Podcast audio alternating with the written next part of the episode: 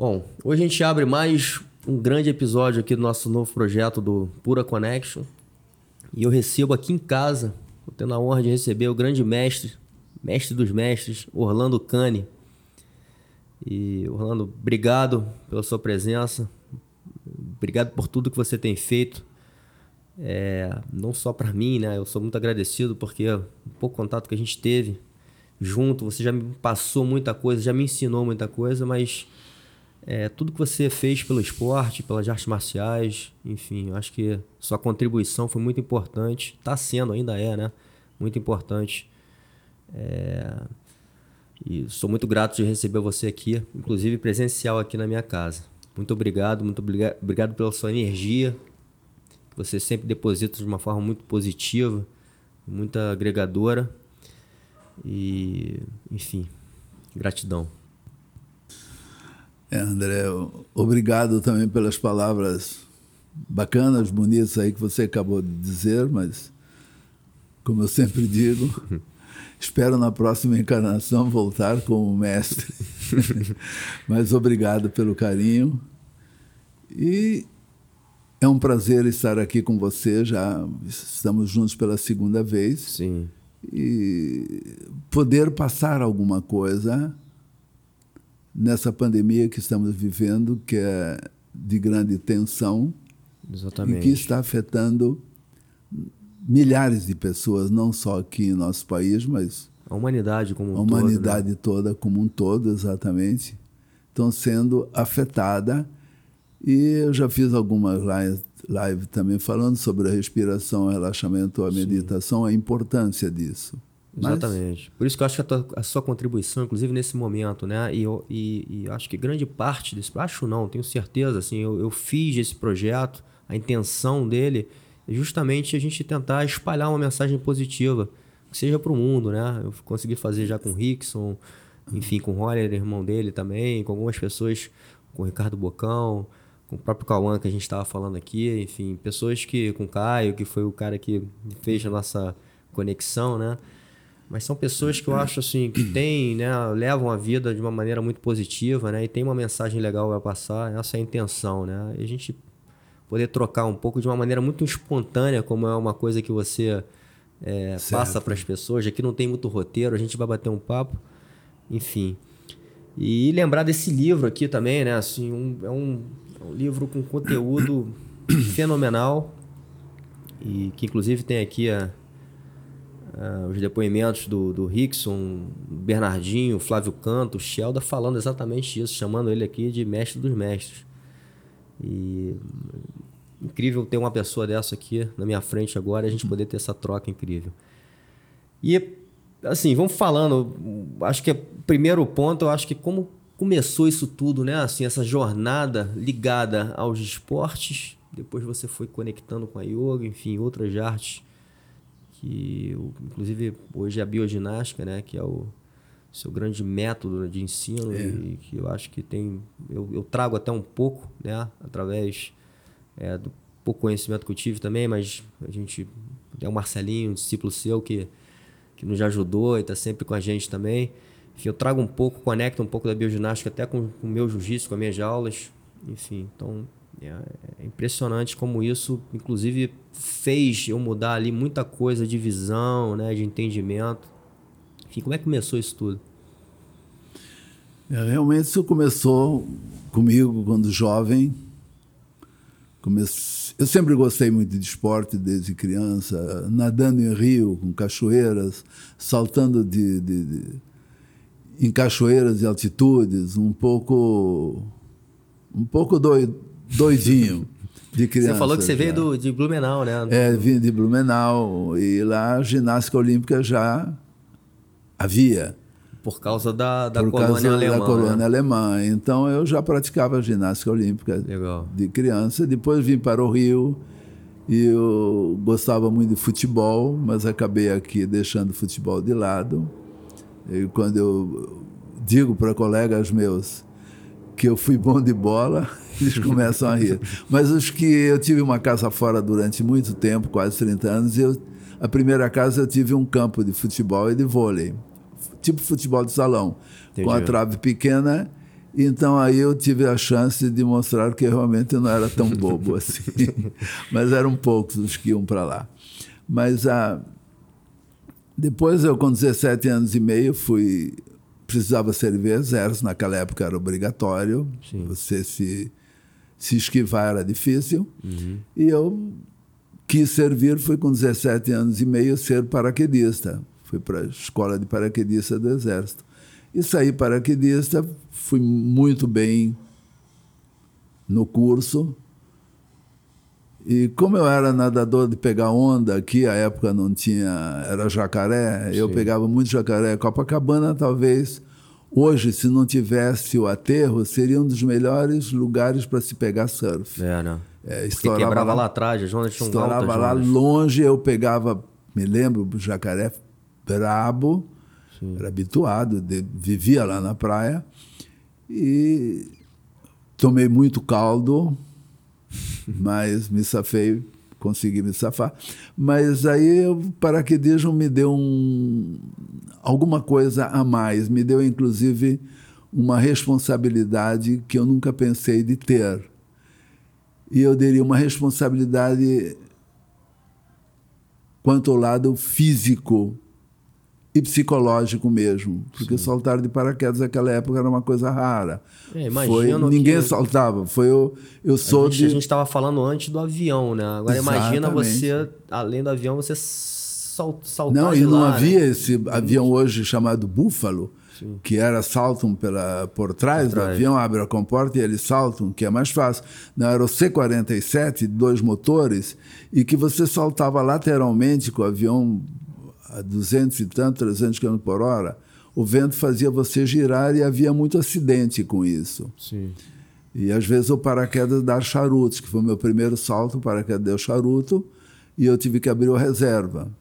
Foi um, uma sorte danada eu estar bem condicionado com isso. Então daí eu ia dar baixa, ia sair do exército, mas eu tive um pistolão, que foi o ministro da guerra, e eu não sabia, me chamaram e olha, tem o curso de Educação Física do Exército, que é o número um do Brasil. Todo mundo prefere lá, é militar e civil que fazem lá. Mas precisa... Os, os civis que fazem são campeões olímpicos, então participaram da Olimpíada, ou campeões mundiais e alguma... Tanto que o Ademar Ferreira da Silva foi meu aluno. Legal. Eu já era professor lá. Ele duas vezes campeão olímpico de salto Sim. triplo. Então eu acabei indo para lá, saí sargento, não dei baixa, fiz o curso, acabei fui convidado para ser professor na escola. Fiquei 10 anos. E nesse ínterim foi, me formei em 56, com 20 anos, e nesse ínterim eu acabou acontecendo uma coisa interessante. A, o Brasil descobriu o pentatlo militar, que só era disputado na Europa e tinha começado há pouco tempo pelo CISM, que era o Conselho Internacional de Esporte Militar, uhum. que era da França. E eu então me candidatei e acabei conseguindo a vaga de atleta, eram seis atletas, e fui a primeira vez para a Grécia, disputei um Mundial, fomos quinto lugar, depois segundo na Suécia, fomos quarto lugar, em 1960, no Brasil, fomos campeões mundiais, depois vice em Paris, vice e assim por diante, até em 65 sermos campeões mundiais novamente. E eu ficava, se eu era é que eu era um excelente corredor e nadador. Explica como é que é esse pentatlo. A pentatlo tem são cinco provas e são muito difíceis. Tem a, a prova do tiro ao alvo, 200 metros, e tiro com, com arma mesmo? Com fuzil. Fuzil, fuzil especi especial de competição. As, o fuzil vinha dos Estados Unidos, as munições, a munição também. Eu, a gente é obrigado, não estou dizendo que eu. Nós atletas tínhamos que ser bom no tiro para ser Sim. campeão mundial. Sim. Eu, a 200 metros, em um minuto, eu botava 10 tiros na tua cabeça. e é uma coisa de, de muita e, em, um, em um minuto. E depois tínhamos o tiro em 10 minutos, 10 tiros em 10 minutos. Você Entendi. tem o tempo de corrigir o vento. Então Entendi. você fazia as correções. Mas em um minuto você tinha que corrigir e em um minuto dar 10 tiros. Se você. eu errasse tua cabeça um pouco, eu já ia para o número 8, em vez de 9 10. Entendi. Já entravam 10, 15 na tua frente. O negócio era bravo. Depois tinha o lançamento de, de granada em precisão e distância, que era muito difícil. Imagina. 25, 30, 35 metros. Tinha que colocar dentro de um metro, uma faixa de um metro. Tanto que eu aqui no, no Brasil fui campeão brasileiro dessa prova, depois outros dois atletas que ganharam essa competição lá fora. Mas era tudo momento também. E tinha a pista do obstáculo, 500 metros com 20 obstáculos. Só para ver, o primeiro obstáculo, que era o mais simples, que a gente não tinha medo, subir por uma escada de corda 7 metros e saltar lá de cima num montinho de areia e começavam os outros 19 obstáculos que eram muito mais difíceis. Era uma prova que mexia com várias coisas, né? Porque Vai. assim, a gente está falando Agilidade, de, de resistência, precisão, precisão, muita, muita concentração. Um erro poderia ser fatal, como um atleta da, da Itália, o Romei, morreu. E às vezes tinha um poço, por exemplo, no meio da prova de quase 3 metros de altura por 2 metros e meio de, profund... de, de, de, de comprimento e largura. Você tinha no meio da prova cair naquele poço e sair, mas tudo em segundos. Você não podia. E tinha atleta, às vezes, que caía e não conseguia sair. Tinham que tirá-lo, ele saía da prova. Entendi. E era uma prova muito difícil. A natação com obstáculos dentro d'água. Ah, é? Tinha. Tipo era muito bonita. Eu cheguei a ser, receber até o diploma, que cada prova também de- cheguei a, a derrubar uma, tirei um atleta em num campeonato mundial na Bélgica, estava um frio danado, e eu consegui um tempo, para mim na época extraordinário, e a bandeira do, do outro país desceu e subiu do Brasil, e confesso que toca o hino nacional, é uma choradeira danada. É. é a coisa mais espetacular quando você vê, desculpa, mas eu me emociono. Não, eu, eu, eu imagino, porque É, assim... Quando eu vejo hoje uma Olimpíada, um campeonato mundial, quando vejo o Brasil, Sim, que eu, eu chorei por vencer e chorei por perder. Eu perdi um campeonato mundial em Paris assim, porque ensinaram os oito quilômetros errado. O, o nosso chefe da delegação ensinou errado. E, nó- e era um per, eu esperando um percurso e não era. entendi. E eu era o melhor corredor. E perdi o campeonato por causa disso. Fiquei, eu acho que em quinto. Chorei muito naquele dia. E outro campeonato que perdi também, estava para disputar o primeiro lugar como atleta. E eu comi, eu não comia carne desde criança. E eu comi muito queijo e tomei muito leite. E o meu fígado foi para o brejo. E eu saí daqui correndo, eu corria muito bem. Para ganhar a corrida, que isso era muito ponto.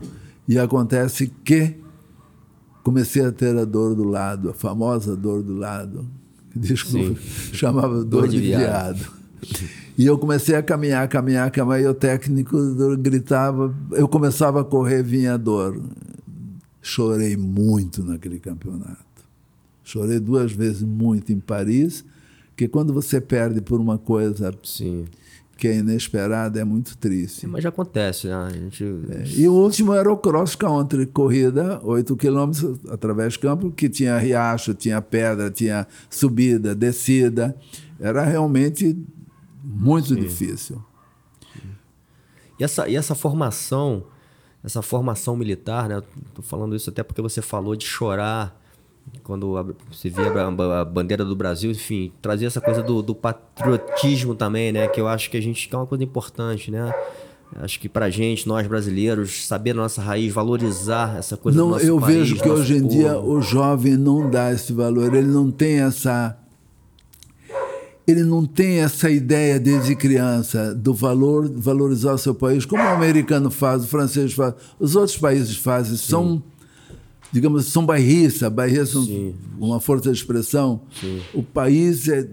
Nós antigamente não podíamos pendurar a bandeira na, na, na- na porta da sua casa, nem no mastro em casa, era proibido. Você podia ser chamado e por quê? Só para você ver como era absurdo isso também.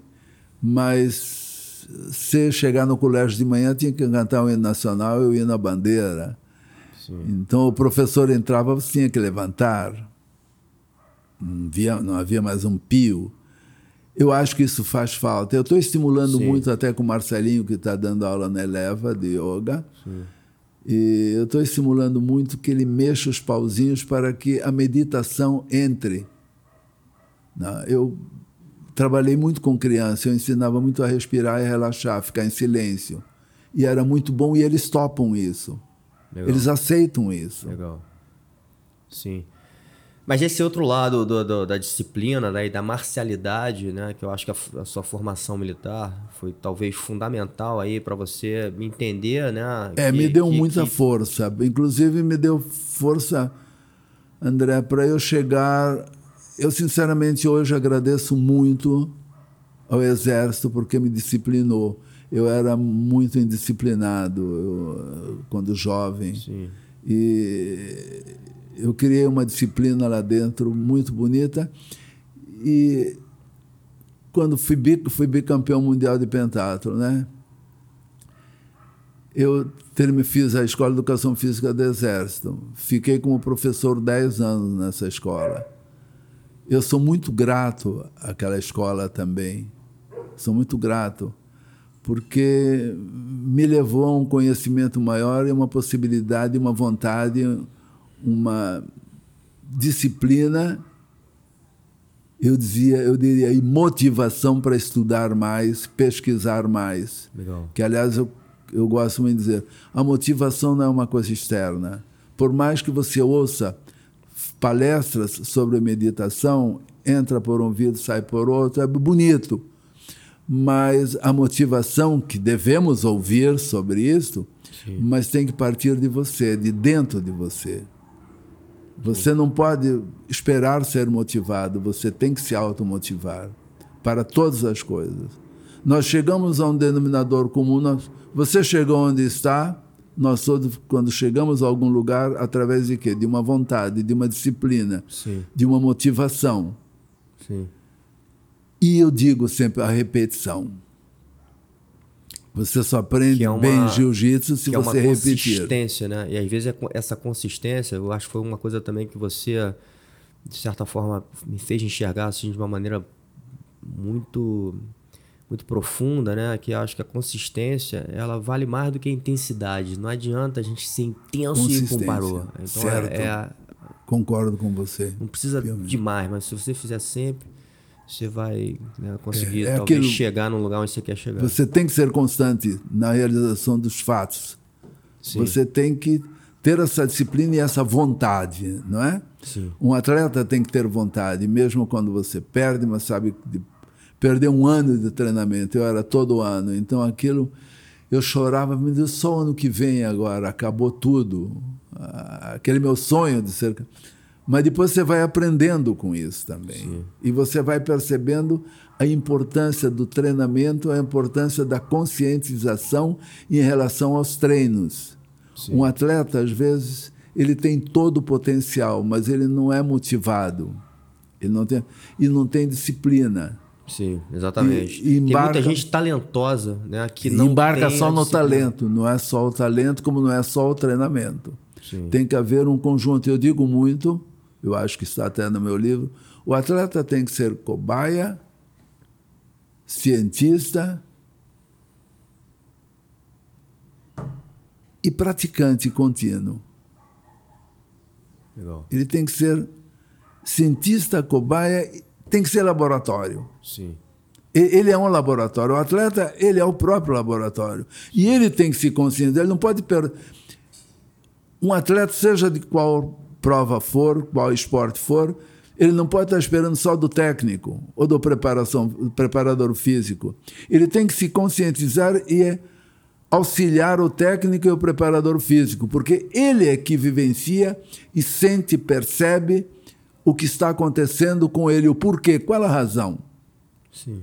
Entendeu? Por isso que eu digo, ele tem que ser cientista, cobaia e laboratório.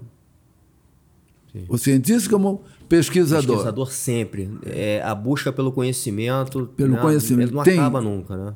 Não, não, acaba, não termina nunca. Sim. É o que eu digo quanto à bioginástica que eu criei. Através de várias outras técnicas. Juntei essas técnicas e criei a bioginástica. Eu digo sempre para meus alunos, professores que se formaram comigo, se eu durar 200 anos, eu vou continuar pesquisando, vai mudar. A essência não muda, mas cada um tem uma maneira. O jiu-jitsu, você não vai ser igual a A, B, C, D. Sim. Você tem a, existe a essência do jiu-jitsu. Os pilares, né? Os pilares. Qualquer esporte, tênis, futebol, Sim. Voleibol, basquete, todos os esportes têm. Mas você tem a essência desses caminhos. Sim. Mas você é você, você é diferente de todos. Legal. E é legal, e até fazendo uma conexão né, com, de novo, nessa sua jornada de vida, você conseguiu enxergar uma conexão entre artes, né? E eu vou falar uma que foi, você domina hoje, que é a yoga, com uma outra coisa que é a marcialidade, né? Que, que é. é. a questão da disciplinar, dessa sua formação militar, ou a parte mais física, Exato. enfim. E a vida é um pouco assim, né? Eu, eu, às vezes eu falo até o próprio yin yang do positivo e negativo, né? É, exatamente. Você juntou ali coisas que às vezes parecem que não fazem sentido estarem mas juntos, faz mas muito, faz muito, né? Muito. É. Por exemplo, o yoga, quando descobri o yoga com 25 anos, 24 para 25, minha mulher estava grávida até lá, era da primeira, mas foi uma paixão imediata. Eu, não fazia mais nada, eu lia, comia, eu lia os livros eu não falava inglês nem francês, mas eu pegava um dicionário do lado, meus livros eram todos riscados, para eu poder entender aquilo. Fui a primeira vez em 73 para a Índia, era, foi um mundo diferente. Chegamos lá, não tinha ninguém estrangeiro. Me lembro que fomos ao Nepal, e quando cheguei naquela praça que foi destruída pelo terremoto, Sim. uma tristeza, aquilo era uma coisa linda. E eu olhei, eu tinha um aluno meu que estava conosco na viagem. Eu disse: Olha ao seu redor. Ele fez assim. Eu disse: Guerra nas Estrelas. Chegamos no outro planeta. Era um outro, você não via um estrangeiro. Por um acaso encontrei uma menina que a droga estava comendo solto, porque era livre a droga na Sim. Índia e no Nepal também. Óbvio, né? Aí encontramos, ela foi a única que encontrei no Nepal. Depois ela voltou para o Brasil, foi minha aluna há bastante tempo, mas já estava bem, numa boa. Legal. Então, eu, eu, lidei muitos anos com o problema da droga, foram muitos anos. Imagino, Inclusive, né? Porque você viveu numa época que as pessoas estavam conhecendo aquilo. O LCD estava o LCD estava forte. Estava fortíssimo. Foi a época dos Beatles. Você sabe que inclusive na nossa conversa que a gente teve aqui em off, né, eu estava falando do, dos, dos, cogumelos, mas é, o próprio LSD também é uma outra droga muito estudada para a questão da ansiedade e da depressão, né? Exatamente. Em microdosagens. Inclusive eu e a minha mulher tínhamos doutor Cesários em São Paulo, ele fazia pesquisas e aceitava quem quisesse fazer pesquisa. Tinha que fazer uma lavagem intestinal, uhum. ficar sem comer determinados alimentos excitantes. E ele fazia um teste. Você tomava o LSD e ficava com ele. Passava lá um fim de semana. Entendi. E que, dependendo do indivíduo, você podia entrar em rotação. Sim. Sim. E ele tinha que dar, então, ele dava uma injeção né, para voltar. voltar ao normal. Porque Sim. tinha gente que Sim. ficava realmente fora.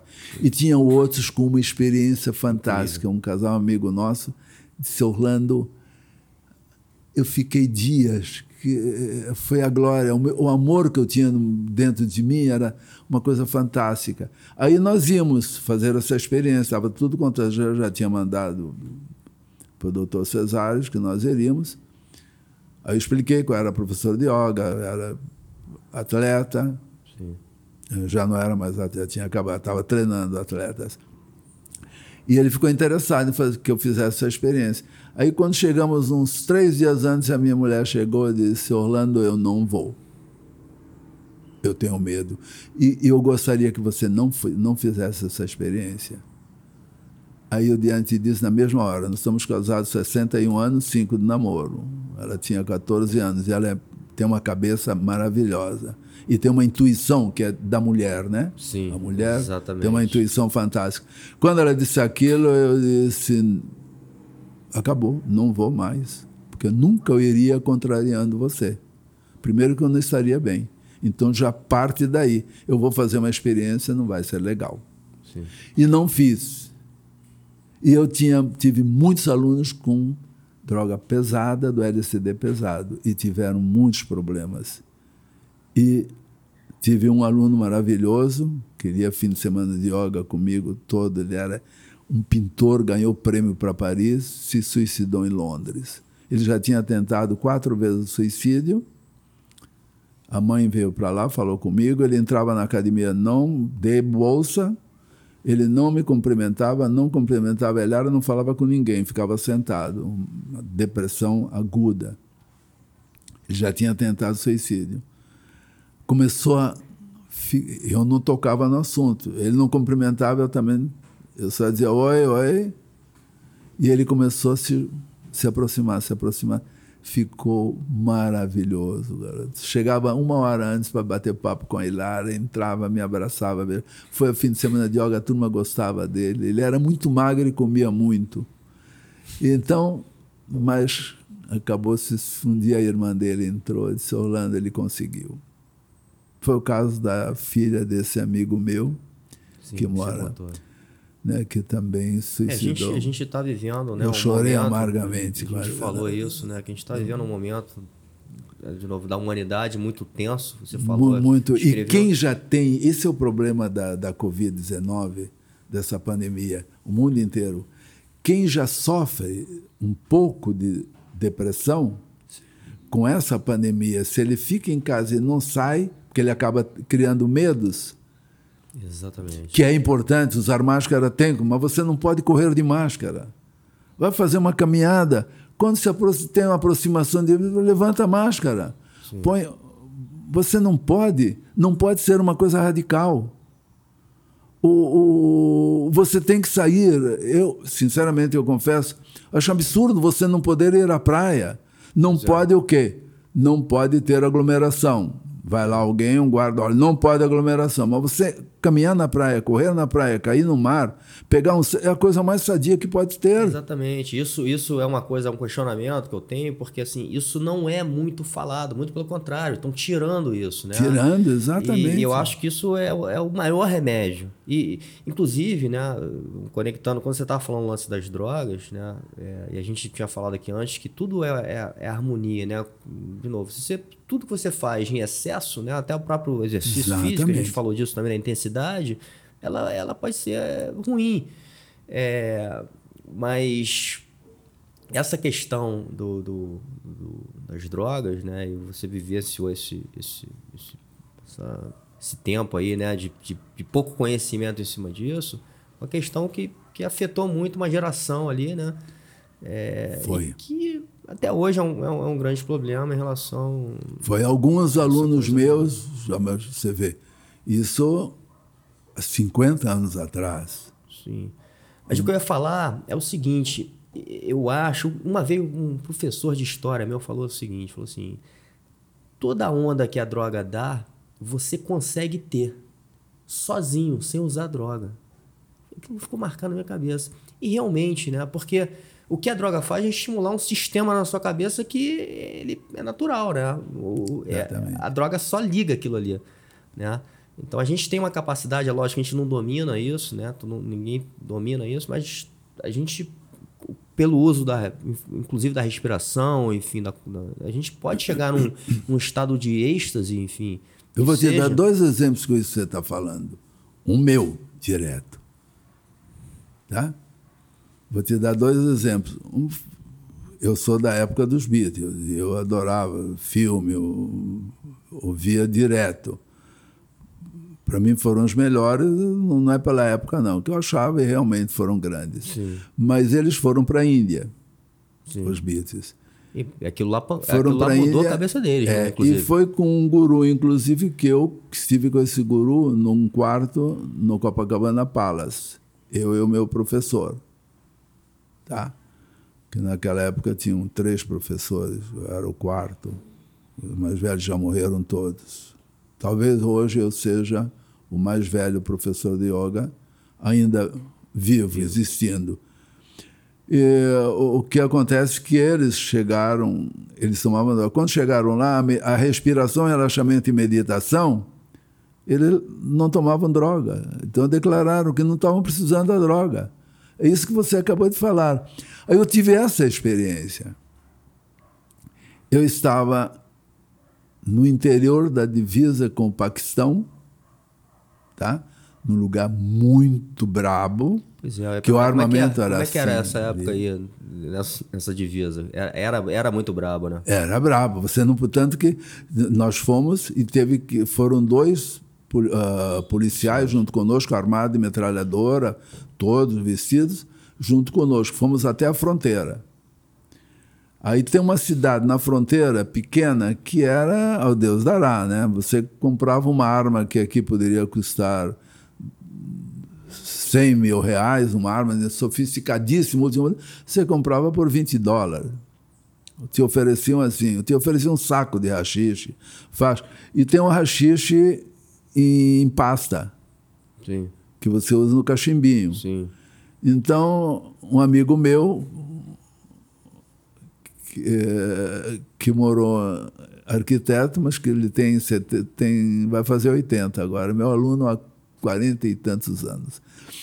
E ele estava morando em, em como é, na, na Holanda, e lá ele tomava a droga dele, não tem problema nenhum. Aí ele chegou para mim e disse, Orlando, vamos comprar um cachimbinho e essa pasta? Vamos chegar lá. Aí Lara vai dizer alguma coisa? Eu digo, não, eu falo com ela que é uma experiência. Sim. Vamos ver o cachimbinho com essa pasta. Se é xixi, se é bom mesmo. Aí fomos. Chegamos lá, disse, Lara, eu vou fazer uma experiência. Olha lá, olha lá, olha lá. Aí as, pegamos o cachimbinho, né? Passa aqui, passa lá, passa aqui, passa lá, nós dois sentados em postura meditativa, né? Daqui a pouco eu virei para ele e disse: Roberto, fica com o teu cachimbinho, que eu vou ficar com a minha respiração, meu relaxamento e a minha meditação, que isso aí não resolve para mim nada. Mas aquele caso, como eu sempre fiz, muita meditação, muita respiração e muito relaxamento, aquilo demora mais a te afetar, porque o meu sistema imunológico estava não dependia de uma droga externa. Tá? Olha o que é o condicionamento, dependia de uma droga interna, que era eu.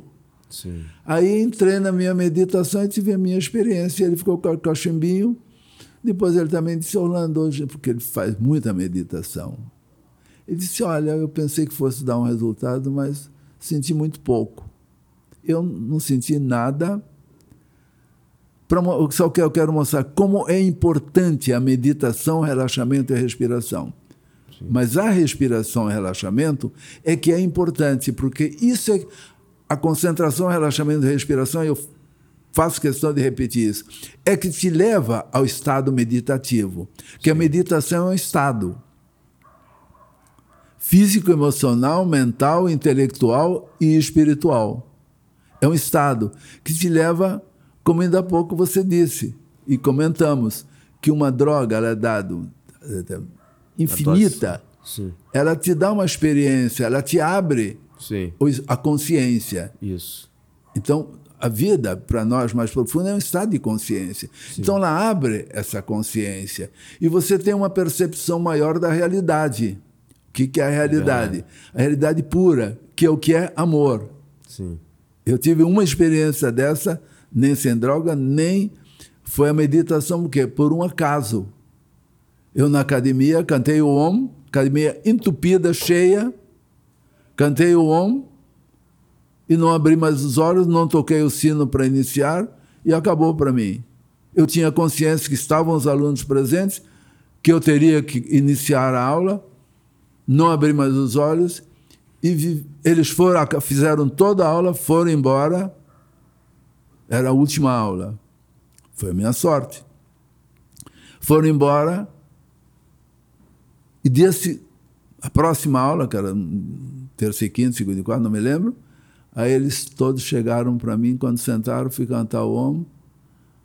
Aí uma levantou e todas falaram: Olha, nós vimos uma outra expressão no senhor. A sua expressão estava diferente.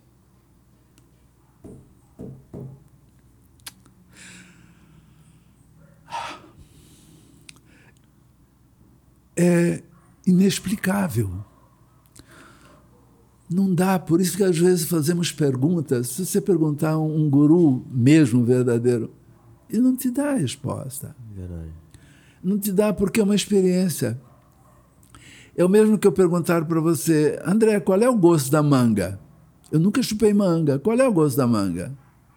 Eu, não, eu, eu gostaria de provar. Tente me explicar o gosto da manga. A experiência ela é, é fantástica. É só de amor. E pela primeira vez na minha vida, eu pensar em perder minhas filhas, minha mulher, me dá um nó na garganta e uma coisa estranha, uma dor, Sim. porque ainda sou apegado. Sim. E a primeira vez eu vi, percebi o que é desapego. Minha mulher, minhas filhas podiam morrer, eu poderia receber a notícia, é tudo consciência. Se chegasse alguém, suas filhas morreram, sua mulher teve morreram. Quando eu pensava isso, me dava uma dor.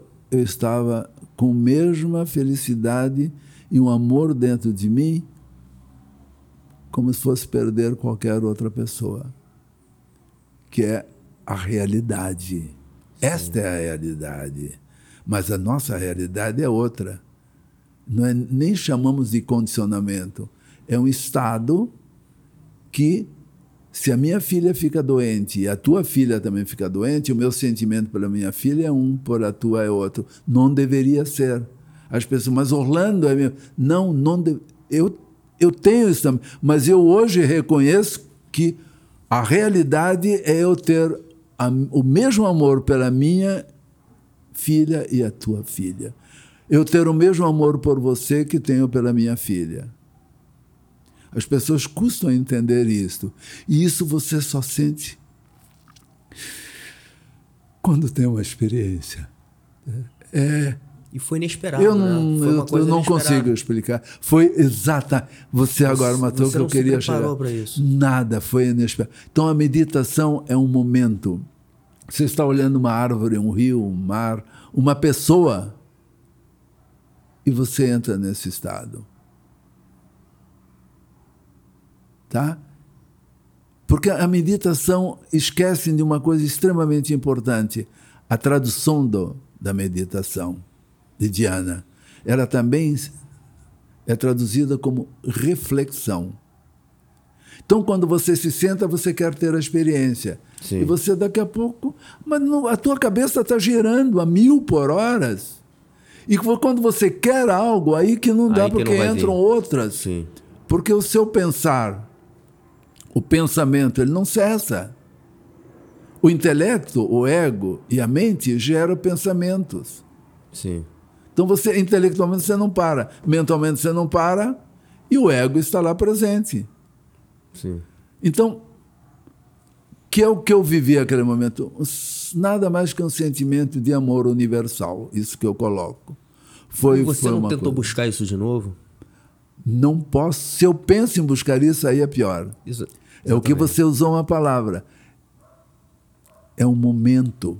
Sim. É um momento. Eu tive isso também na Índia, cinco e meia da manhã, sentado de pernas cruzadas, num terraço pequeno, e tinha o grande mestre de tocava vina, que é o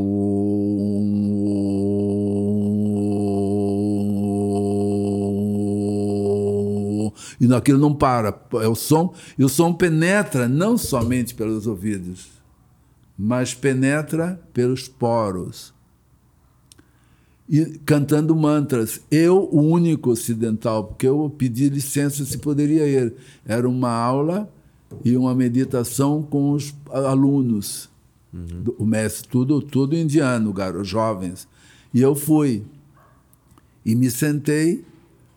Quando chegou uma hora, eu disse: Meu Deus, eu estou levitando. Que coisa maravilhosa. Eu estou levitando. Não, Orlando, você não está levitando. Eu estou levitando. Eu tenho que abrir os olhos e olhar essa experiência. Eu estou no alto, estou vendo. Todos eles lá embaixo, eu estou aqui em cima. O meu papo comigo mesmo. Eu vou abrir os olhos. Quando abri os olhos, realmente eu estava em cima, mas me vendo embaixo. é a famosa divisão. Sim. Meu corpo astral, eu estava em Algumas cima. pessoas têm essa experiência, né? Tem, eu tive isso desde criança. Você já teve antes? Já Eu, quando era mais jovem, quando comecei o yoga, é, um grande professor, que ele fazia a tradução da Bíblia, falava sete, oito idiomas, e eu conversando com ele, era muito amigo da minha sogra, ele, professor Eitsica, ele era grande, e eu falei para ele, ele disse, meu filho, você ainda é muito jovem naquela época, você está começando, não deixe isso acontecer constant, constantemente. Ele disse, por quê? Mas sabe por quê? Eu podia numa dessa e ele demorar muito e a minha cabeça não, aguentar esse arrojão. E isso que as pessoas também têm que ter cuidado. Quem tem Sim. essa sensibilidade tem que ter cuidado. Porque senão ela entra e pode ser afetado e o comportamento dela pode ser tão diferente que ela vai acabar entrando num tratamento psicanalítico e daí o psicanalista, quem é, acredita nisso, se ele acredita ainda tudo bem. Caso contrário, ela poderá ser mais prejudicada É ainda, verdade. porque são dois condicionamentos que vão sim e vai gerar conflito. Sim. É, eu estou falando demais já. Nada. Então aqui é só Tem, tem coisas maravilhosas. E essa pandemia está acontecendo muito isso. Sim. Está acontecendo muito isso. As pessoas, em, em vez de ficarem, estão em casa, que maravilha! Curta em casa. Veja um filme, leia um livro, estude um pouco, converse. Se você. Agora, se você não está se dando bem em casa, porque não tem um bom relacionamento, às vezes não tem um bom.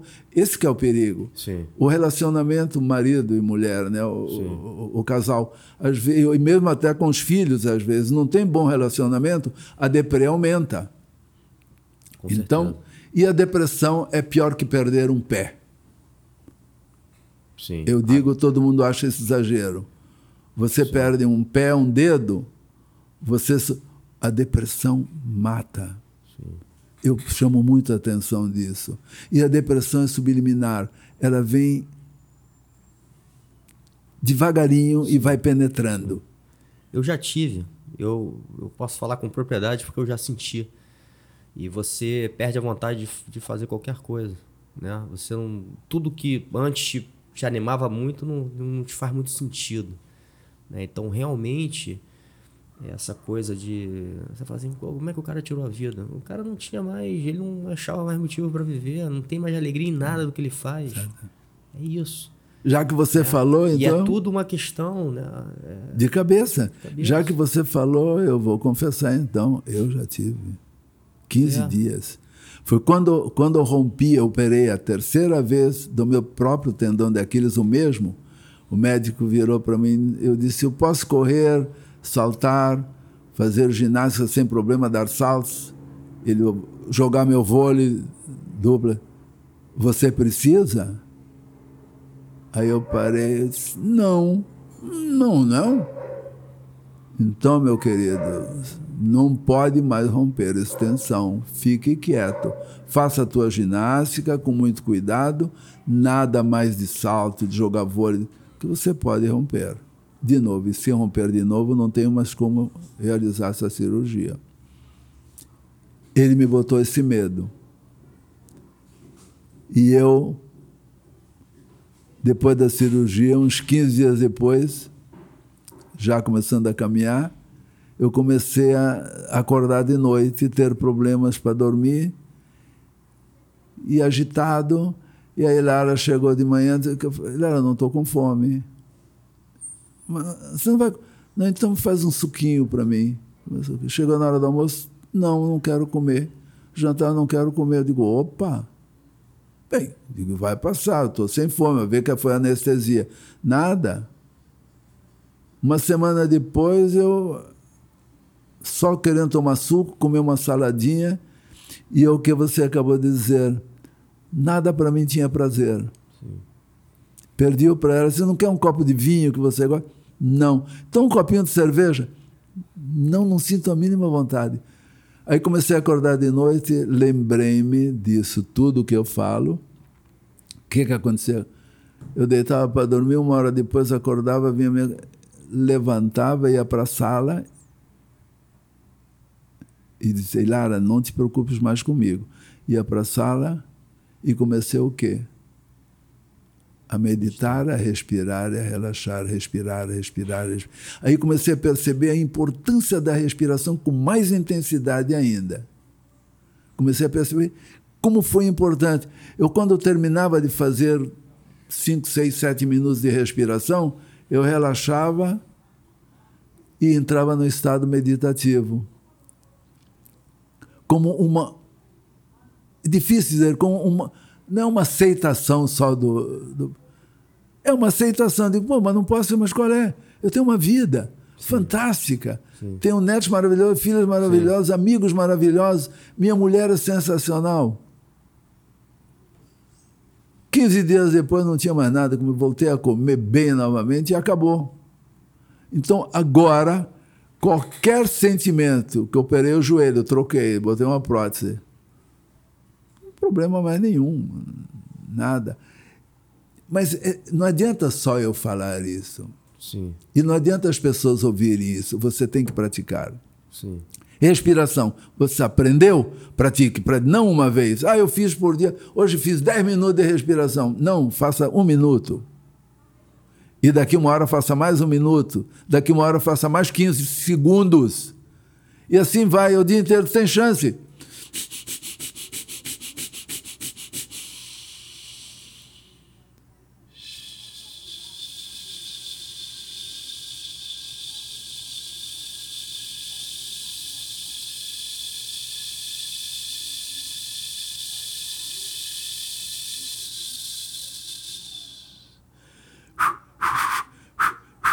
Que, que eu vou fazer? Eu vou eliminar gás carbono.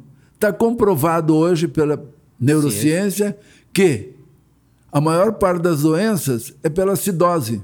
Sim. Então, quando você expira continuamente, você tem que expirar, expirar, expirar. Por isso você falou até no lance da máscara, a gente Exatamente. a máscara, a gente está jogando para dentro. Tá jogando. Não te preocupes com a inspiração, mas sim com a expiração. Você expirando vai entrar ar. Vai entrar o quê? oxigênio. Sim. E você está eliminando o quê? Gás carbono. Então, teu pH vai regular, 7,4 vai ficar, e você vai ficar bem. A tua função metabólica depende disso. Fun... Mas acontece o seguinte, falando em esporte, todo mundo se preocupa com a preparação física. Física, exatamente. Mas esquece de outro lado importante, a preparação orgânica. Sim. Você tem dois preparos, a preparação física e a preparação orgânica. A preparação física é exatamente o que é? Com o peso externo, o peso do teu corpo, e você criar o quê? Uma extensão do teu músculo, isto é, hipertrofia Sim. muscular. Não adianta para uma academia fazer peso e ficar com uma hipertrofia imensa. Não, vai me, não é aquilo que vai resolver o meu problema. E sem saber respirar, eu não aguento, quando vou para uma academia, andei, andei entrando aí, que eu precisava fazer por causa do joelho, né, e o meu ombro. Eu não aguento, vejo aquele cara, vai, posso chegar? Assim, aí eu digo, você me desculpa, eu sou professor de educação física e lido com atleta. Olha, a tua respiração está mal. Você tem que fazer assim, assim, assim, assim, assim. Você sabe que 15 dias depois, estou lá, o cara vem, obrigado estou me sentindo bem melhor. Estava com a respiração toda errada. Sim. Mas acontece que a função orgânica é extremamente importante, porque a, a, a, a, a preparação orgânica, que entra a função cardiorrespiratória, ou cardiovascular, função respiratória propriamente dita, e a função metabólica. Sim. A função metabólica e cardiovascular depende de quê? Da função respiratória. Ah, como é que eu respiro? Ah, respire. Não, não é por aí. É uma te... a respiração você tem que aprender. E como? Todo dia. Praticar. Praticar e fazer. Por quê? Para você regular o seu pH. Certo? Porque senão você fica ácido. É a alimentação, é o estresse. E a Hoje... causa das maiores doenças. O sistema nervoso regula toda atividade nervosa, digamos assim. Sim. Né? O sistema nervoso é responsável por, a, por essa constante preparação. Qualquer coisa ele sente. Você entra em crise. O teu sistema imunológico não está preparado para essas coisas que não são corretas. Sim. Algo que diria até convencionais, mas que nós perdemos, enquanto que o animal faz isso corretamente. Nós passamos o dia sob o estado de tensão, de estresse. Vamos dormir 10 horas, 11 horas, meia-noite, e vamos acordar 6, 7, 8 horas, 9 horas, dependendo. Mas você não dorme direito, você não dorme bem. Sim. E você passa o dia sob um estresse. Já os animais, não, porque isso é instintivo, mas nós perdemos o instinto. Exatamente. Perdemos o instinto. Ainda mais falar em intuição. A intuição, quando você está meditando, respirando, relaxando, a intuição aparece. A, in, a intuição é, é divina. Mas ela só aparece quando você está relaxado. Aquilo que você disse. Perguntou para mim, quando eu entrei na que eu contei aquele estado meditativo meu. Eu não me preocupei, foi um momento. Sim. Eu cantei o Om, quando acabei de cantar o Om, aconteceu. Foi instintivo. O meu instinto atuou. O animal faz isso perfeitamente. Sim. Por isso que eu falo sempre, nós quando vamos lutar ou estar quando estamos preocupados com algo, um estado de estresse e tensão, eu prendo a respiração. Eu prendo junto com alguém, eu vejo um filme, eu não percebo, estou toda hora prendendo a respiração, dependendo do filme. Não Sim. é só de ação, um filme de amor também, Sim. porque eu vou vivenciar aquele amor. Se ela chora ou ele chora porque foi abandonado, eu vou, eu sou chorão a beça. Eu vou, vou ficar emocionado e a minha respiração vai para o brejo. Eu tenho que logo me lembrar. Mas só através da prática contínua, que é a Sim. repetição, é que eu vou me lembrar. Sim.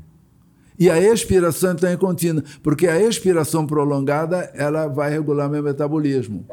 Mesmo não precisa só ser maior a expiração, mas se eu inspiro e expiro no mesmo ritmo, eu vou regular o meu metabolismo, a função metabólica. E o meu metabolismo como é importante. Então, para um atleta, o, o Rickson descobriu isso. Eu tive, na realidade, três atletas que foram sensacionais. O Rickson, Djan Madruga, da natação, e outro que me contou casos incríveis também foi o, Gigi, Alexandre sim, Paiva, sim. que treinava muito com o Rickson. Sim. E o Alexandre foi meu aluno, foi meu aluno 20 anos. E é um grande atleta, né? Além do jiu-jitsu, ele, enfim. Ele é um grande atleta. A, a esposa dele também. E uma pessoa, é, a Dani Filha. é minha aluna. A Dani faz respiração continuamente. É, né? Sempre, se ela para para dizer, está fazendo respiração. Então, Marcos Ruas veio para mim, disse: Ah, chegou na minha academia, eu não o conhecia pessoalmente. Mestre, eu preciso do senhor. Eu digo, oi Marcos, pô, te conheço. É? Eu vou lutar agora pelo campeonato mundial.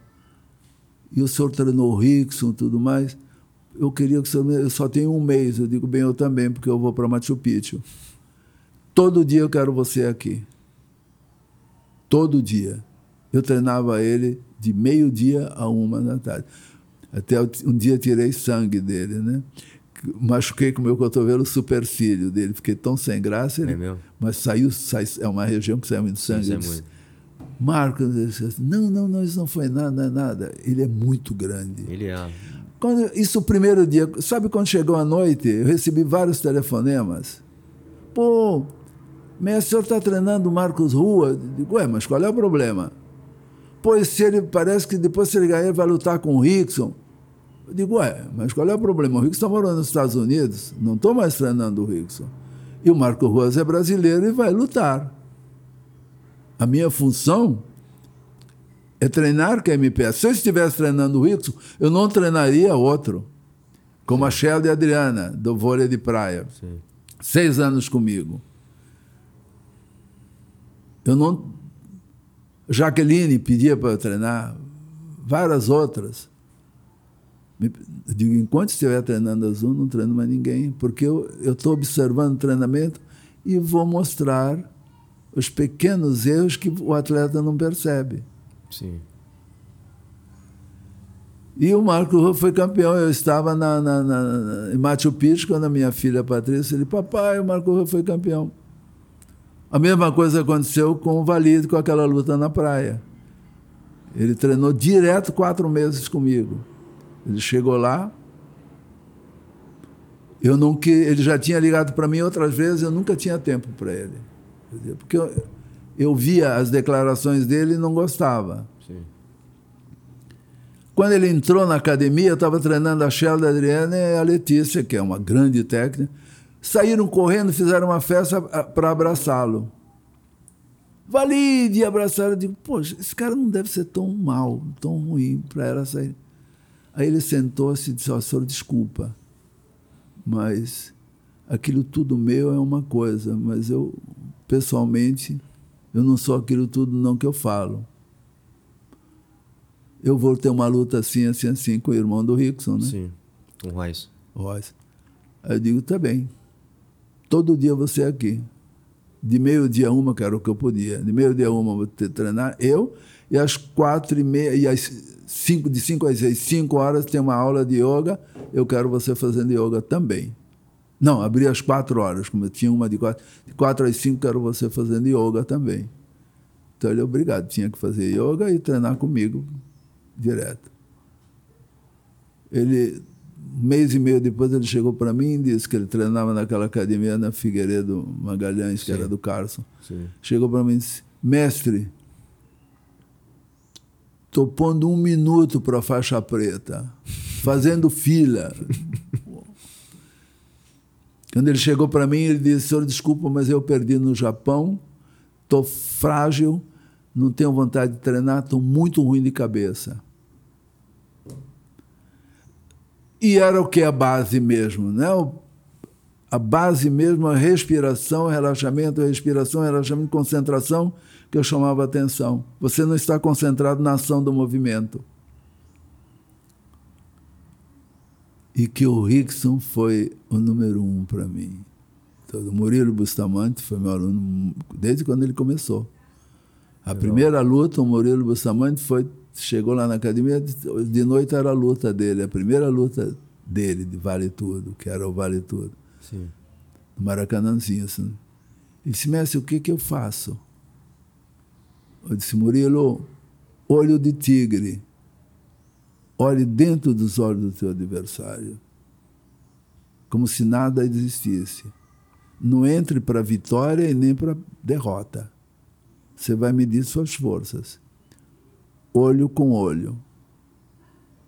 Sinta, perceba. Venceu a luta, tudo bem? Aí quando ele foi a primeira vez, tem uma foto grande lá nas minhas fotografias, com alguma escrito dele, né? O Messi, isso aquilo, a foto dele campeão com a medalha, e me mandou a foto. Está lá no meio. É, o, o Rickson é, ele sempre fala muito de você. É, Todas eu... as acho que conversas, entrevistas, livros, enfim. Ele, eu acho que. Você... O Rickson é como meu filho. É, eu trato ele de filho, a gente de vez em quando se fala. É, para mim, ele é muito querido. É, para mim, e a Ilara também, as minhas filhas. A filha dele, que é a Cauã. Né?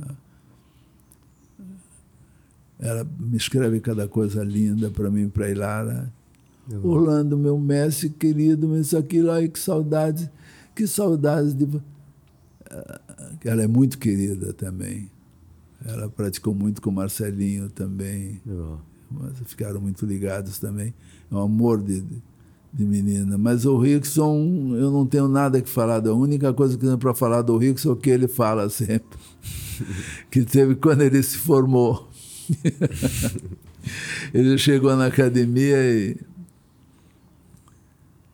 quando ele entrou, Eu disse, Rix, hoje você vai fazer sozinho. Eu vou ficar sentado aqui no cantinho, ao lado do som, e você vai fazer aula sozinho. Tudo que você aprendeu. Uma hora você vai praticar sozinho. Quando ele terminou, ele, ele conta isso. Quando ele terminou, eu estava chorando, os olhos cheios de lágrimas. Tá, mas não consegui falar. Tá? Quando ele parou, entrou em meditação, ficou quieto, fez umas respirações fechou os olhos, ficou sentado.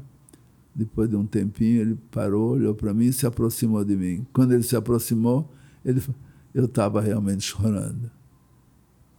Aí eu só disse para ele: não tem que te dizer nada. Eu só tive uma preocupação com você, que você fosse sair pela janela. E eu não podia te pegar. para fazer uma, alguma graça, porque ele, ele ainda estava dentro dele. Ele estava, ele, ele, mesmo fala, foi a, foi a maior meditação que ele teve. É isso que eu queria chegar então. Esse é um estado meditativo. A meditação não é só você estar sentado, que é a meditação em movimento. Então, você é um atleta, você tem que estar tão consciente que você está em estado meditativo. Você tem a presença de tudo. Então, o jogador de tênis, eu já treinei há uns 30 anos atrás, treinei um garoto de tênis também.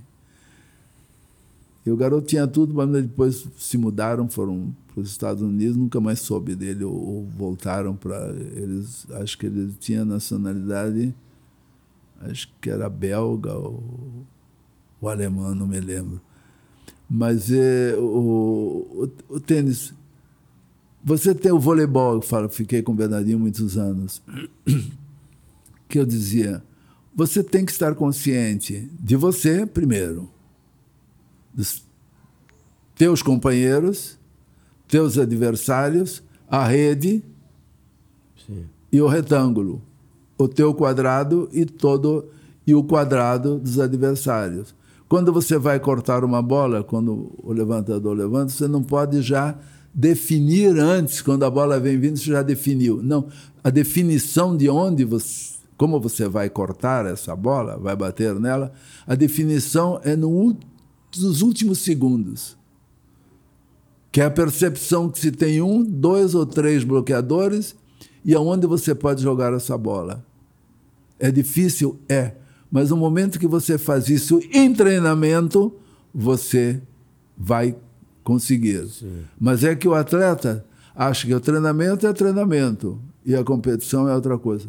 Não. Quando você treina, você tem que estar consciente de tudo. E quando você acaba, se você tem um professor, um técnico do teu lado, pergunta para ele, converse com ele. E você não pode entrar achando que precisa vencer ou que está com medo de perder. Tanto precisa vencer, está com medo de perder. Está com medo de perder porque você precisa vencer. Então não é em qualquer esporte, você tem que entrar o quê? Numa disputa, você tem que respeitar teu adversário. Eu agora vou disputar. Eu tenho que dar de mim o um máximo de consciência e o meu preparo físico também vai depender do meu estado de consciência. Sim. Então você vê um garoto às vezes no tênis joga, quebra a raquete, ele bate. Ele pode, pode acontecer isso uma vez ou outra. Sim. Já viu o Federer jogar sim, a raquete sim, no chão? Que ele é extraordinário. Nunca viu o Nadal fazer. Djokovic já vi ter reações. Nadal não tem. Mas todo o Nadal vai pela força. Não, é que ele é forte em todos os sentidos. Ele é forte mentalmente. Agora, tecnicamente falando, eu sou mais o Federer. Mas é aquilo. O esporte, você tem que ser cientista, cobaia e laboratório. Você não pode ser individualista. Mesmo... Quando é que você entendeu isso? Como que você chegou nesse... Porque, Porque eu quando... Até pela sua experiência, você estava contando, e você falou que os outros atletas não entendiam muito isso, né? Quando você começou a praticar yoga e tudo mais, É. de conectar isso, os outros falavam, "Pô, o que esse cara tá fazendo, né? É, isso não, não, não tá somando em nada, né? Enfim, não acreditavam que aquilo ali Exatamente. talvez fosse, inclusive, um grande diferencial, né? Foi para mim o grande diferencial. Mas aí eu comecei, eh, o técnico começou a pedir que eles seguissem muito o que eu dizia. Na pista de obstáculo é muito técnica. Tem obstáculo que se porque é tempo. Então, tem obstáculo que se você, em vez de levar dois segundos para ultrapassar aquele obstáculo, levar três segundos e no outro mais, em vez de dois, mais três segundos, já são dois segundos. Esses dois segundos entram, às vezes, três, quatro na tua frente. Sim. Então você tem que diminuir, diminuir tem cada, é muito técnico. E é uma prova que dá medo, tem a chamada quadra, são subindo. Então, se você nega, cai no primeiro e o segundo você tem uma certa, um certo refúgio, você já não chega. Você vai ter que recomeçar, porque você tem que ter embalo. E aí já morreu um italiano. O Romei bateu com a cabeça no obstáculo. Então, é é uma, é uma questão de, de, um, de uma pesquisa contínua, mas o atleta, veja bem, um atleta de luta, por exemplo, ele tem que reconhecer muito as qualidades, ele tem que reconhecer muito o que acontece com você numa luta, onde você tem o pesado, duro, ligeiro e suave. Porque na bioginástica você tem o que chamamos de andar, saltar, girar e deslizar. Você tem locomoção, você tem ah, nessas qualidades. Você tem vários fatores, tá? Não, não vou colocar agora vários fatores, mas vou colocar principalmente que é as qualidades, o pesado, duro, ligeiro e suave. Falamos ainda há pouco as Sim. qualidades, que é o pesado. Um cara de 60 quilos pode botar 80, mas às vezes tem cara com 80 que só bota 60. Sim. E você, através da respiração, é que você vai se safar de um movimento X. Mas você não pode estar preocupado com a respiração. O Rickson praticava o dia inteiro. Ele estava indo para a competição, ele.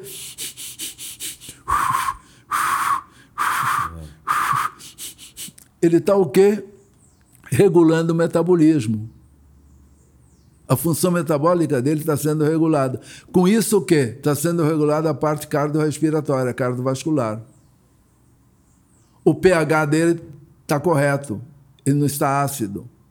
Porque a acidose te deixa fora um pouco, que é o dióxido de carbono no cérebro. Sim. Tanto que quando você vê alguém lutando, você que é- conhece bem isso, você vê alguém lutando, e o- você às vezes diz assim, mas o que, que houve com esse cara? Ficou burro.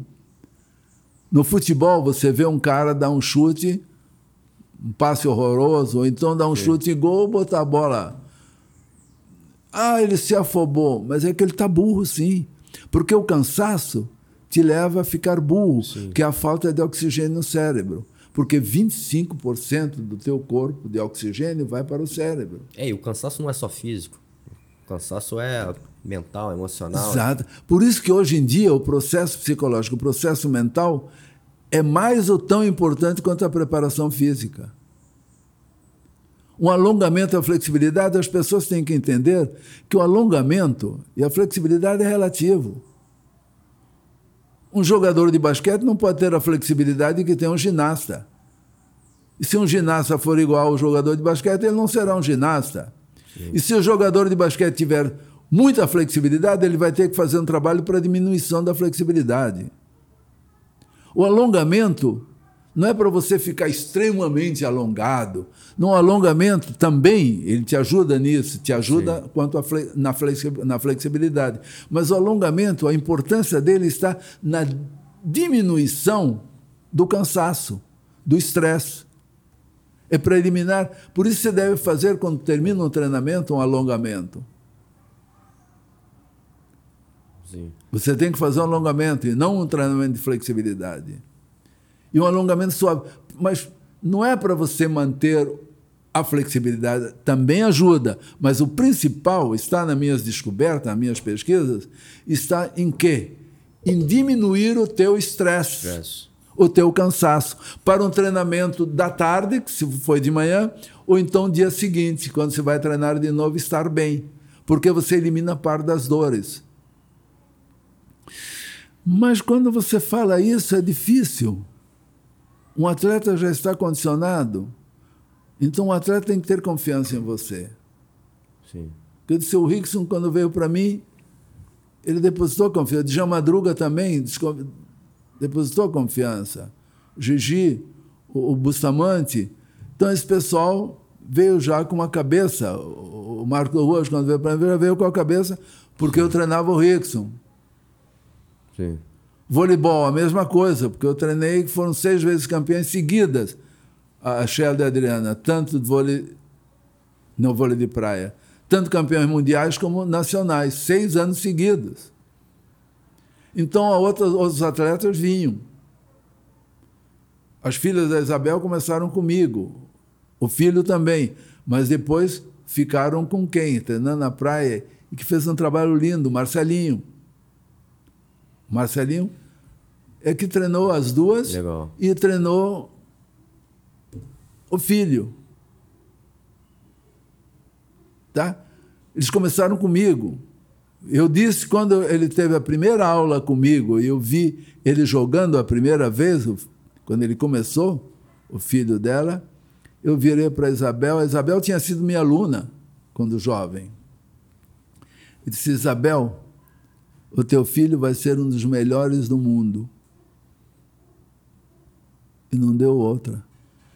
E o Bebeto, que foi técnico da seleção brasileira de vôlei, foi campeão olímpico com a seleção da, da Itália, que morreu, o Bebeto, grande treinador. Grande treinador. E ela virou-se para mim e disse assim: Orlando, você está dizendo a mesma coisa que o Bebeto. Até eu fiquei, você está brincando? Fiquei Fiquei satisfeito porque o técnico da seleção de vôlei, né? Falou a mesma eu digo, pô, que bacana isso, eu disse para ela. E tem muitas coisas, mas. Você traz na bioginástica, mestre, um, uma conexão. A gente você falou um pouquinho disso, mas talvez só para a gente já tá indo para o final aqui da conversa, mas uma coisa que eu você traz muito que é essa conexão com o nosso instinto, né? Você falou do instinto, da intuição, e você teve essa percepção também olhando para o mundo animal, né? Não só as conexões que você teve com as artes marciais, que a gente falou na, na outra gravação aqui, que a gente teve que pausar, mas é, essa conexão com o mundo animal. Você volta e meia você usa um exemplo de um, de um animal e, e, tem essa conexão do nosso instinto também como animal. Como Exatamente. Nós somos animais. Exatamente. Né? Nós somos animais. Né? Só que é racionais. Sim. E o animal, mas o animal tem um sistema límbico, as emoções e os sentimentos. O animal que não tem sistema límbico, racional, lógico que ele não tem, o neocórtex, Sim. mas o animal que não tem sistema límbico é a lagartixa, né? Sim. Eu sempre confundo lagartixa, largatixa, largatixa. Largatixa ou lagartixa? Lagartixa. Então, ela não tem. E os animais que não têm o sistema límbico comem os próprios filhotes. Olha só. Então, o sistema límbico é extremamente importante. E difer nós diferimos dos animais através disso. Nós temos o neocórtex. Sim. Né? Então temos o poder de, racionaliz de raciocinar, que é o raciocínio. Tanto agora você vê quanto a respiração. Qual o animal que quando está numa batalha, numa guerra com outro animal, com vários animais que ele está se defendendo, qual é o animal que prende a respiração? Nenhum. Nenhum. Porque se ele prender a respiração, ele perde a resistência. Mas isso é instintivo. Sim. Ninguém ensinou, ninguém disse para ele. Mas conosco, os atletas, você fala, mas ele acha que aprendi a respirar hoje. Não é amanhã você já não sabe mais, porque a respiração é uma técnica que tem que ser praticada todos os dias, todos os dias e cada vez mais consciente. Sim. Então, o que é que acontece? Nós, quando o atleta vai lutar ou vai jogar, está aprendendo a respiração. Ou então o jogador de tênis ou cortador no vôlei dá um grito. Mas o grito precisa ter cuidado, caso do jogador de, de tênis, Sim. porque você irrita a garganta. E quando você faz. Ah! Você está irritando a garganta e é um esforço à toa. Quando você tem que fazer. É mais natural que. Olha o esforço que eu faço. Sim. Esse esforço você perde a resistência. É, ajuda um pouco, mas ele está prejudicando outros, outras coisas. Outra, outras, outros lados. Sim. Então, é, tudo isso é uma ciência, na realidade, que eu chamo ciência do movimento. A ciência da ação. Né? Que é a ciência da ação. É, um, é, é uma coisa muito bonita. Eu, às vezes, me pego alegre e, às vezes, triste. Não é?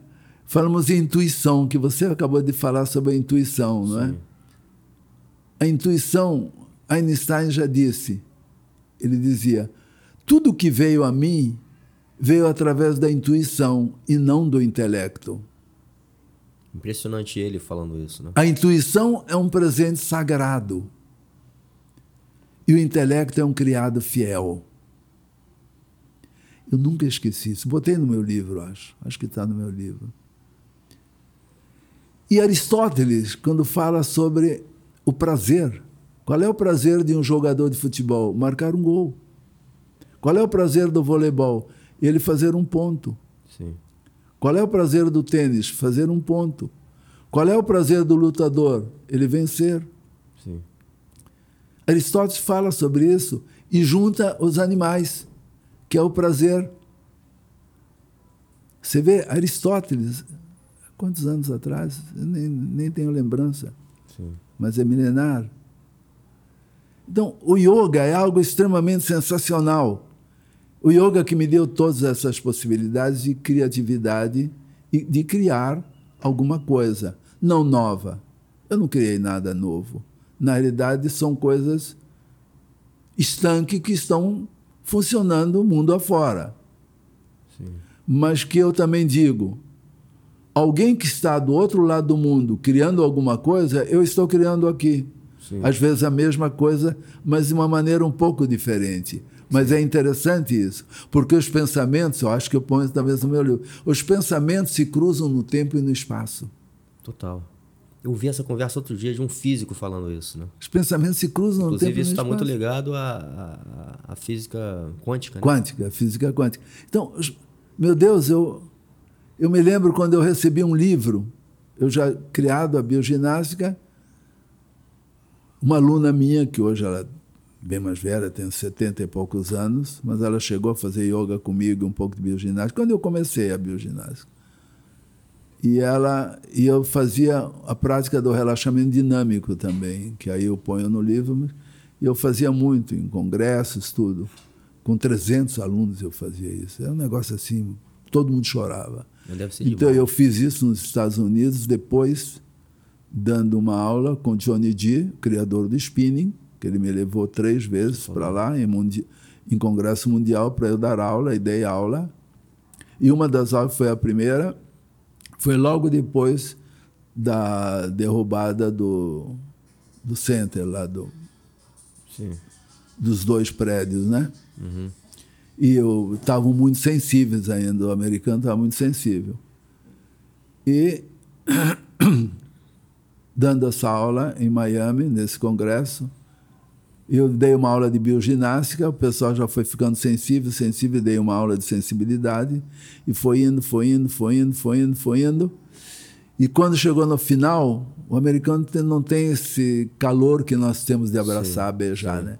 Sim. Aquele grupo todo que era grande, professoras e professores, tudo praticamente professor e professor, principalmente de, tudo de spinning, professor de spinning. Aí eu mandei que fosse se juntando, juntando, juntando, tocando uma música que eu botei que toca profundamente, né? E disse: agora, se abracem profundamente e se beijem. Cara, foi uma choradeira. O Johnny D, a mulher do Johnny D, a tradutora comigo, que era uma brasileira, professora de spinning grande na época. Gente caindo no choro de soluçar, convulsivo. O cara que foi o criador das bicicletas estação da trekking, Uhum. ele chegou um cara grande, um cara bonitão, que foi o criador e era dono, o cara riquíssimo. Cara, ele me deu um abraço, ele era muito grande, que me levantou chorando que nem uma criança. Só para te mostrar o que é a sensibilidade Sim. e o que o Einstein acabou de falar, a intuição. Mas o intelecto, quando você usa o intelecto somente, você fica. Não é que você fique frio, porque o intelecto faz parte como número um. Sim. Sem o intelecto, você não está aqui, nem eu estou aqui. Sim. Não podemos estudar nem nada. Não estou aqui com uma constatação. Nós esquecemos o outro lado, que é a emoção. Eu hoje, com a idade, eu acho, com os 85 anos, estou ficando mais chorão. É, eu vejo um filme, quando tem uma cena, eu estava falando isso com o Cauã. Eu disse, pô, Cauã, quando eu vejo uma cena bonita, às vezes o filme é uma porcaria. Mas tem uma cena que eu vi que o diretor aceit- acertou. E os dois, o um, o dois, o três, o quatro, também é uma sensibilidade minha. Cara, eu choro. Ninguém está chorando, mas aquilo foi tão bonito, o diretor soube administrar aquilo. Foi tão bacana, eu percebo o ator. Às vezes um ator faz uma, uma cena, eu disse, Cauã, uma cena, ele diz tudo naquela cena. Sim. O emocional dele está à flor da pele. Eu choro junto, não aguento, começo a ficar com a. Eu vejo um filme de gordo e magro, tem hora que eu choro. Mas aí eu choro de felicidade, que é tão bacana. Eu tive a felicidade, André, eu estou tendo a felicidade de envelhecer mais sensível. Eu agradeço a Deus isso. Que bom. Eu acho. Eu vejo às vezes filhos que vêm falar comigo, ou pais. Eu não consigo abraçar meu filho, Orlando. Eu amo meu filho, a minha filha. Eu não consigo dar um abraço nele. Eu não consigo dizer eu te amo. Aí eu já digo: você vai mudar. Você vai chegar para o teu filho, você vai dar um abraço e começa no ouvido dele: eu te amo. E quando o filho chega, semana passada eu tive essa experiência online com um aluno meu que é muito bacana, ele é super sensível com os filhos, tudo. Estamos falando sobre isso. Aí eu pentei direto, você abraça teu pai? Teu pai te abraça? Eu, eu tinha mais ou menos percebido. Ele disse, não. Teu pai diz que te ama? Ele nunca disse. E você? Também não digo. Porque está tá condicionado, é repetição, pai Sim, e filho. Sim. Aí eu disse, ele deu uma risada nervosa. Eu disse, a próxima vez que estiver agora com teu pai, você vai abraçar teu pai. Não espere, abrace teu pai e no ouvido dele você vai dizer, papai, eu te amo tanto. Você não ama? Eu amo demais. Então você vai dizer. E você vai quebrar esse roteiro. Legal. Que está demorando muito. Sim. É impressionante porque eu perdi meu pai, né? E assim, eu, a gente teve sempre uma ligação muito forte, mas o que mais me fez sentir, o que eu sinto hoje, obviamente, é uma saudade muito grande, mas de ter ficado mais do lado dele e falar isso para ele, né? Que eu amava ele. Você nunca Fez conseguiu. falta Você não dizia. falar isso, eu não dizia. Ele dizia para você? Ele não, eu também não me dizia muito, mas Demonstrava. demonstrava exatamente. Você também demonstrava Sim, amor. Mas mas isso faz falta, né? você, você segue o teu pai. Sim. Meu pai nunca disse, meu filho, eu te amo, porque ele era aquele italiano grosso. Mas eu toda noite dormia na cadeira de balanço, ele fumando cachimbo, e eu dormia na, no colo, porque eu sou o caçula de oito filhos. Seis anos, caçula para o penúltimo, para o sétimo. Então era o caçula mesmo. Mas ele nunca disse, meu filho, te amo. Ele era grosso, mas ele tinha um carinho por mim. ele era grosso, mas comigo era um carinho diferente. Sim. Nós íamos visitar, morava no interior fora. As pessoas, quando voltavam, voltavam. Ele era muito forte, alto, eu que saí pequeno. Hum. E eu dormia no, nas costas dele, até em casa ele me trazia. Mas eu também nunca disse. Mas eu, mas como a mãe, não, era uma sensibilidade muito grande. Minha avó, e com as minhas filhas, quando me casei, eu com a Ilara já éramos amorosos uns com os outros, ela também sempre. No... E educamos assim. Legal. Eu discutia com elas já maiores, tinha uma discussão, eu saía, aí eu ligava para. Alô? Roberta, desculpa, papai. Eu te amo, minha filha. Me desculpa, eu briguei, eu não estava bem. Eu sempre pedi desculpa quando estava errado. E quando elas estavam erradas, eu entrava em casa e disse: Desculpa, papai, você está certo. Uma vez eu ia para São Paulo para um congresso, não tinha celular, eu liguei da rodoviária, porque eu discuti com as duas. E saí, fui embora, só dei um beijo e fui embora. Foi aquele ficou doendo, doendo, doendo, doendo. Que eu sempre digo, coisas amorosas. Né? Aí cheguei na rodoviária, começou a me dar uma angústia, aí peguei o telefone e liguei. Quem atende? A Roberta Magela. Quando ele, Berta, é o papai. Papai, pode viajar tranquilo que a gente te ama muito. Já está você quer dizer que ama a gente, está pedindo desculpa, né? Já está desculpa, ainda já já está desculpado, papai. Pode viajar tranquilo. Ela já matou. E até hoje nós somos assim. Muito bom. Isso é muito importante e hoje em dia está sendo mais importante. Exatamente, é isso que eu ia falar. Cada pandemia está sendo muito importante energia, esse aconchego. sim, essa energia do amor, né? Eu acho que é, é tudo, inclusive é a cura do mundo, né? É. Pode ser a cura do mundo, a cura desse momento, é. né? Que as pessoas estão tão tensas, como você falou, e às vezes até que essa questão política, essas divisões, acho que o, o amor. O, o, amor é que vence é tudo. tudo. E eu acho também, André, que está sendo uma coisa. É tão simples para quem está ouvindo isso, quem pode ver, passa isso adiante. Sim. A pandemia está deixando você muito em casa. Aproveite, feche os olhos. Não pense agora eu vou meditar. Essa palavra gera uma certa confusão dentro da tua cabeça. Sim. Nada. Sente, fique em silêncio, quieto numa poltrona, nada de pernas cruzadas, buscar um cantinho especial. Se você já tem essa prática, isso é diferente. Mas se você não tem prática disso, sente-se, você vai ficar quieto, aquiete-se e sinta você, sinta a poltrona, sinta teu corpo, sinta tuas pernas, teus ombros, sinta tua cabeça Sinta teu queixo, tua boca, teus olhos e vai enviando uma mensagem de soltar, soltar, soltar. Até que você, de repente, vai chegar um pouco mais lá dentro, que é a introspecção.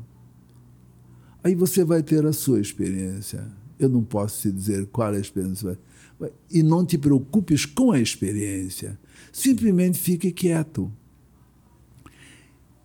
Como você está em casa, não tem o que fazer, aproveite e repita isso. E se você é um cara que está fazendo, trabalhando através de live o dia inteiro, de 8 da manhã e 7 da noite, compreenda que é muito mais cansativo que presencial. Sim. Estamos enganados em dizer que o mundo vai mudar com isso e que o trabalho vai ser só de live. Sim. Não, não vai. Nós sentimos nós sentimos o que eu posso dizer assim. Eu preciso de, desse contato. Sim. Eu preciso de olhar para as pessoas. Eu preciso sentir as pessoas. Eu preciso olhar nos olhos da pessoa. Eu preciso conversar com elas. A humanidade sempre precisou de, estar sempre. em grupo. Não, não vai acontecer isso. Uma parte que vai, poderá acontecer de ficar em casa, Sim. mas não constantemente nós sentimos necessidade desse aconchego. Nós sentimos necessidade dessa presença, que é o ser humano. Senão você vai ficar como? Verdade. A diferença vai ser que você vai se tornar um ser isolado. E o isolamento é perigoso. Sim. O isolamento é muito perigoso. Total. Mestre, muito obrigado pelo seu tempo, pela sua energia, é, por tudo que você deposita, não só aqui comigo, mas tudo, tudo lugar, todo projeto que você é, se envolve com essa energia do amor. Eu, eu quero fa falar com você que, que eu te amo também, por tudo que você fez é, pelo esporte, e pelo jiu-jitsu, pelas artes marciais e pelo método que você criou da bioginástica, que é lindo. Acho que as pessoas precisam conhecer. E quanto eu puder, puder ajudar também, estar junto nesse projeto, eu vou estar. Muito obrigado. André, muito obrigado. Eu te amo também. Viu? Você já está no meu coração. Obrigado, mestre. É sempre uma, um prazer eu, eu poder estar com alguém assim. Foi muito bom, te digo também, viu? Não tenho mais nada a dizer, só obrigado e espero que me perdoem se eu falei algumas coisas nada, que não tenha sido Vamos fazer de bom mais. agrado. Vamos fazer mais que o conteúdo aqui é gigante com você. Obrigado. Um grande abraço também.